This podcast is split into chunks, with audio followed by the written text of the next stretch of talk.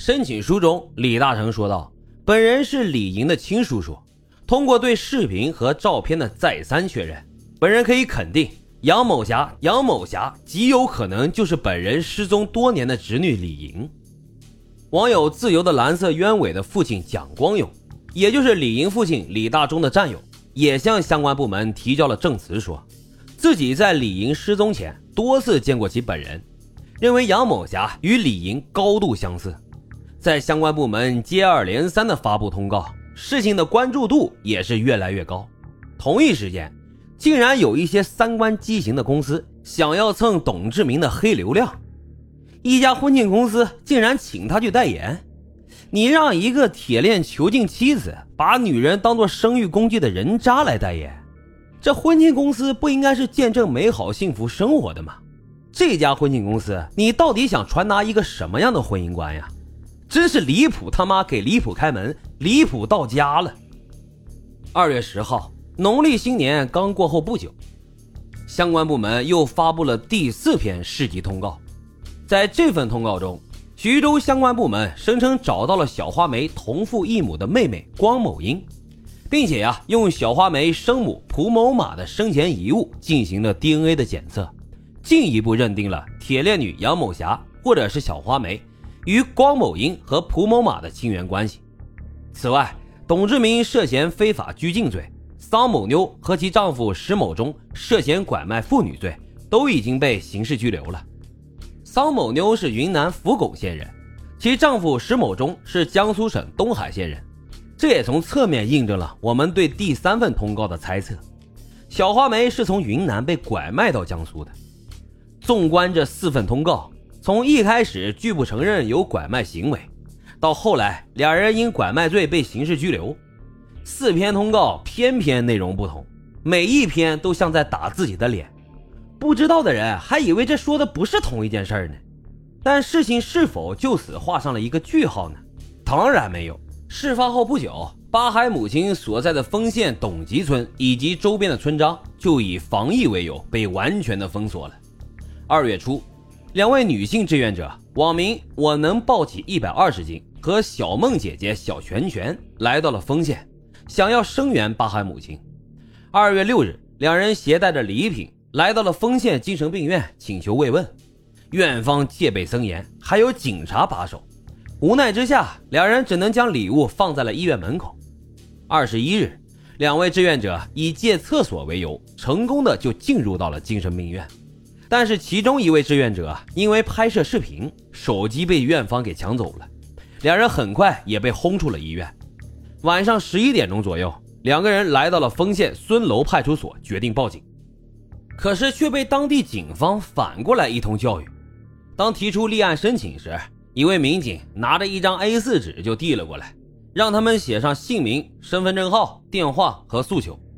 志愿者就说：“难道没有专用的表格吗？”民警说去拿，可是这一拿呀，拿了六个小时都没拿回来。另外，民警过来说需要调监控才能立案，这一调啊，又调了五个多小时。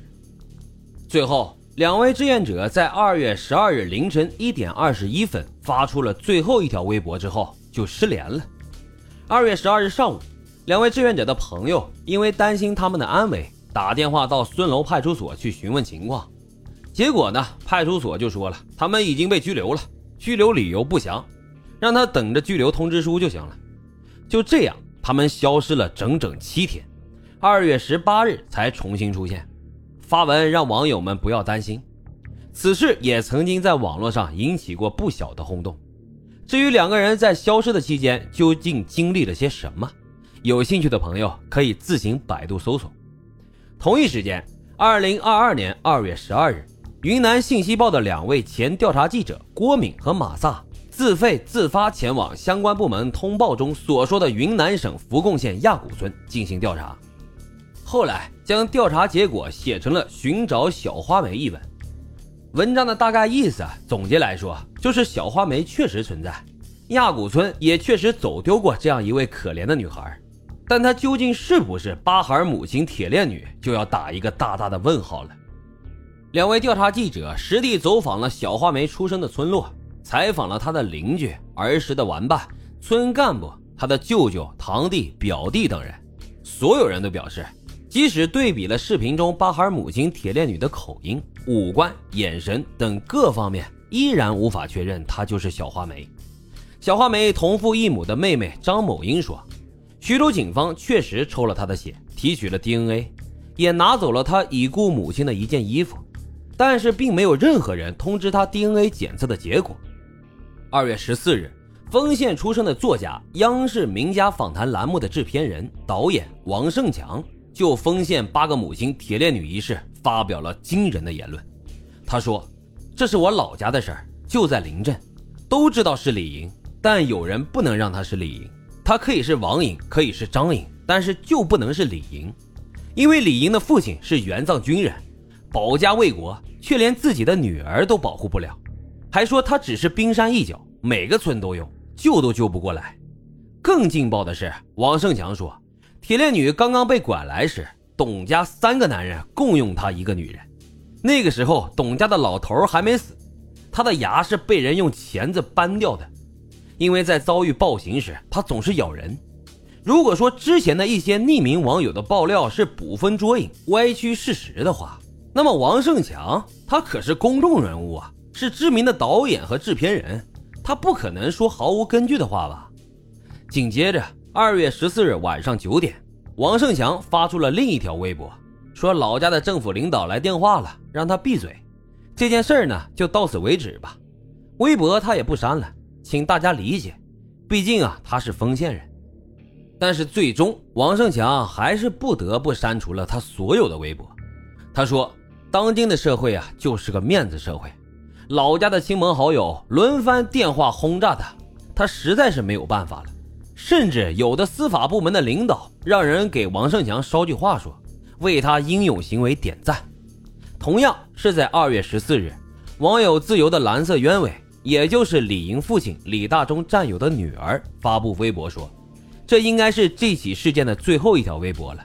说李英叔叔的申请书并没有回复他，他给警方打电话。得到的答案呢，却是第四份通报已经确认了巴孩母亲不是李莹，是小花梅，没有再深究下去的必要了。二月十五日，微博大 V 前调查记者邓飞突然甩出了重磅证据，将舆论的热情瞬间点燃，把民众的质疑声也推向了高峰。这个重磅证据就是董志明和杨某霞的结婚证以及他们大儿子的出生日期。